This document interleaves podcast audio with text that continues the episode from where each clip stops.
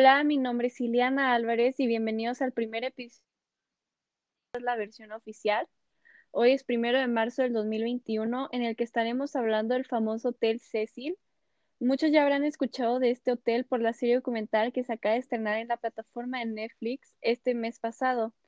Y como invitada tenemos a Samira Rodríguez. ¿Cómo estás, Samira? Muy bien. ¿Y tú cómo te encuentras? Muy bien, gracias por aceptar nuestra invitación. Al contrario, es todo un honor. Gracias por invitarme. Entonces, ¿tú qué opinas de este hotel? Yo pienso que es un hotel lleno de historia y que en este podcast podremos saber un poco más sobre este. Excelente. ¿Qué te parece que si comenzamos? Claro.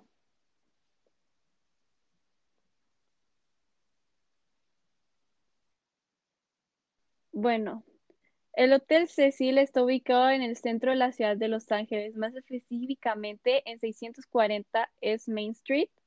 Después de tres años de construcción, logró abrir sus puertas al público en 1927, con un total de 700 cuartos a lo largo de 19 pisos.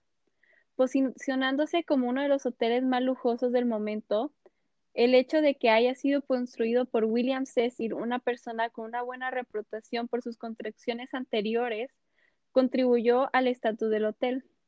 Pero después de dos años de servicio como un hotel empresarial y lujoso, que estaba principalmente enfocado a hospedar a personas de viajes de negocios, en 1929 la Gran Depresión, junto con la apertura de nuevos y más lujosos hoteles en el área, ocasionó que una parte del hotel se rentara por largos periodos de tiempo a un bajo precio. Esto, junto con la falta de seguridad en el edificio, era el lugar perfecto para actividades ilícitas y personas de bajos recursos.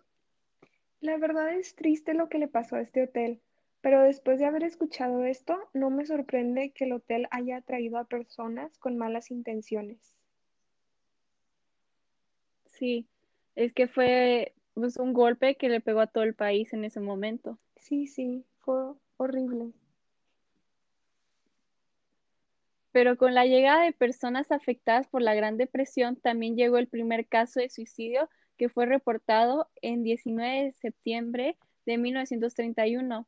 Un hombre llamado W. K. Norton, de 46 años, ingirió veneno en cápsulas en su habitación como última escapatoria a todos los problemas legales que lo habían estado atormentando.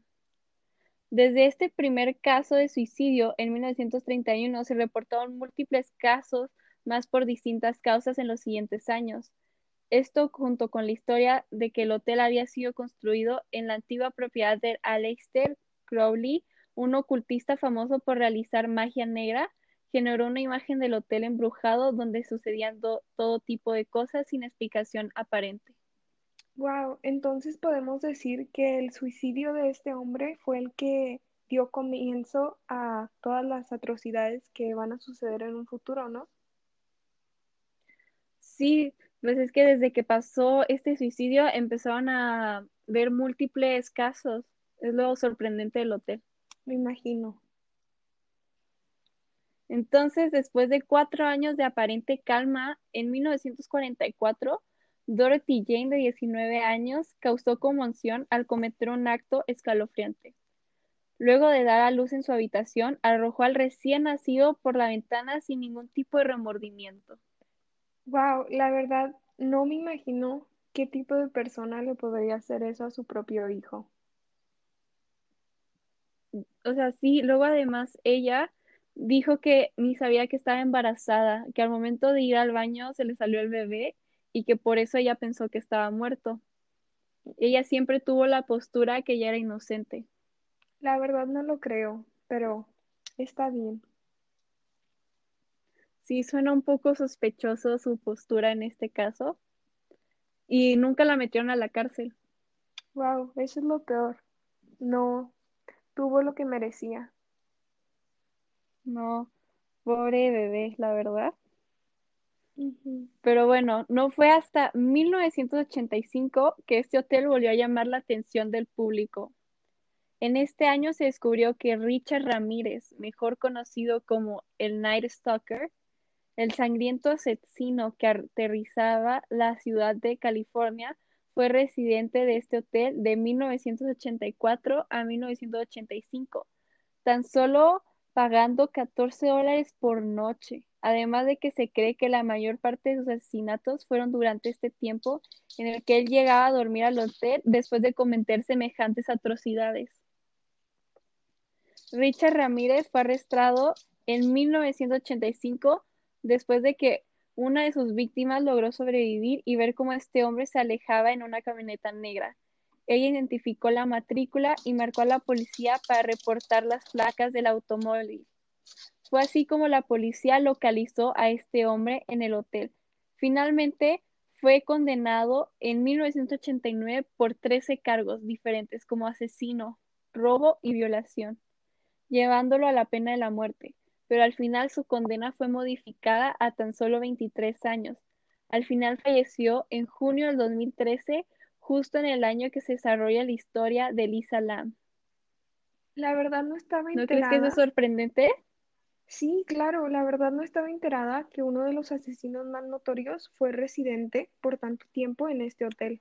Y la verdad se me hace horrible que solo le hayan dado 23 años después de todo lo que hizo en su vida. Sí, o sea, es terrible que lo modificaran. Yo digo que le, o sea, si no iban a hacer de que pena de muerte, porque ya es que en varios estados de Estados Unidos ya se está prohibiendo eso, tan siquiera que le hubieran dado cárcel toda la vida. Sí, una sentencia mucho más apropiada para lo que hizo. Sí. Además, un dato curioso es que él nació aquí en El Paso, Texas. ¿En serio? No, no sabía eso. Qué interesante. Sí, eh, es, algo que, descubrí ahora que estaba investigando más sobre él. Y luego además se dice que él desde chico era satanista. Wow. Por eso una de sus fotos tan famosas en su, pues, cuando lo están penando a muerte en ese entonces, sí. sale con, en la mano con una estrella de las que tanto conocemos. Eso en verdad no lo sabía. Qué gran, qué gran dato, Lili. Sí, bueno, entonces vamos a iniciar con el tema que yo creo que muchos estaban esperando, que es el más reciente que ha pasado en este hotel, que es el de Elisa Lam, una chica canadiense de padres inmigrantes. Nació y creció en Vancouver, Canadá, donde sus padres tenían un restaurante. Alrededor de sus 21 años decidió emprender un viaje sola debido a su diagnóstico de trastorno de bipolaridad y depresión. Después de visitar varios lugares en los Estados Unidos, el 26 de enero del 2013 llegó a hospedarse en el Hotel Cecil o en ese entonces llamado Main Hotel, sin saber que jamás saldría de tan misterioso lugar. Desde que Lisa comenzó su viaje, llamaba a casa cada día sin fallar, pero el primero de febrero no fue así. Sus padres nunca recibieron una llamada suya. A partir de ahí, la policía empezó a investigar dónde estaba Elisa, qué es lo que le había pasado con ella. Trece días después de la última llamada de Elisa y ahora de investigación, la policía publicó un video donde se aparecía Elisa en un elevador. Se le ve entrar y presionar todos los botones de manera apresurada, como si alguien la estuviera persiguiendo o presionando. Durante los tres minutos que dura el video, Elisa actúa de una manera extraña y parece discutir con alguien en el cerrador. Pero después de que la puerta del elevador se cerraran y abrieran múltiples veces, Elisa desaparece. Los siguientes tres días fueron, por así decirlo, normales, hasta que los huéspedes del Hotel Cecil comenzaron a reportar que el agua salía de una manera irregular un color y un sabor extraño. Para llegar a los tanques de agua que estén en el hotel tenías que pasar por diversos puntos de seguridad que requieren llaves, códigos. También tuvieron que llevar consigo una escalera para tener acceso al interior de los tanques. Pobre chica, la verdad siento que eh, en su video se veía muy alterada y si algunas de las personas que están escuchando nuestro podcast no lo han visto, se los recomiendo totalmente. Ella se ve pues desesperada, ni sabemos de lo que está huyendo, pero en verdad te impacta su manera de actuar. Sí, de hecho, en su tiempo, todavía sigue siendo un video muy famoso porque mm, ves la, la cara de desesperación de la chica y, y quieres tratar de entender qué es lo que le está pasando, Sí, claro, pero no puedes. Es un poco frustrante el no poder saber qué es lo que le pasó. Claro. Pero aquí lo interesante es que cuando abrieron los tanques encontraron el cuerpo de Lisa sin vida. Y lo que pensaron que trataría de creatividad y de respuestas trajo todo lo contrario, más preguntas e incertidumbre. De este acontecimiento empezaron a salir un montón de teorías conspirativas que negaban la, creer la historia oficial que habitaba la policía, ya que estaban muy clavados en dar una respuesta que tuviera más que ver con el lado paranormal y escalofriante que caracteriza a este hotel. Y aquí es donde podemos ver que las redes sociales a veces pueden ser muy beneficiadas para ayudar a resolver casos, personas desaparecidas o cosas así, pero lamentablemente este fue un caso en donde causó más polémica y trataron de resolver tanto como que Elisa había actualizado su Tumblr este días antes de que fuera encontrada y pues un montón de cosas, pero la verdad pues nunca se pudo demostrar algo y pues todo quedó a teorías y que solo pues en fin y al cabo termina lastimando a la familia. Sí, Y después de eso, de 90 años de servicio, de incontables historias, este hotel cierra sus puertas en 2017. pues debo admitir que no creo que el hotel esté propiamente embrujado, pero sí sé que ha sido casa para algunas de las peores personas y sin duda se ha llevado muchas víctimas, tal como fue pues el caso de Lisa. La verdad tampoco creo que su muerte haya sido causada por el hotel, sino más bien por alguna persona que haya trabajado ahí y que haya tenido acceso a todos esos lugares. Pero no sé qué pienses tú, Lili.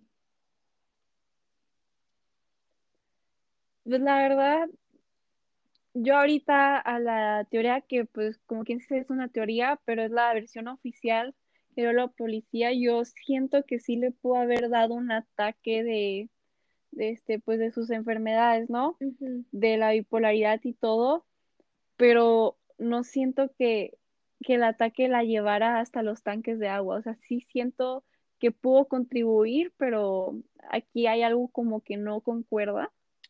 No sé qué es lo que tú piensas La verdad estoy de que totalmente de acuerdo contigo. A lo mejor sí pudo haber sido un poco la causa por la que ella murió. A lo mejor alguien la vio y pudo tomar el asesinato por oportunidad, ¿no lo crees?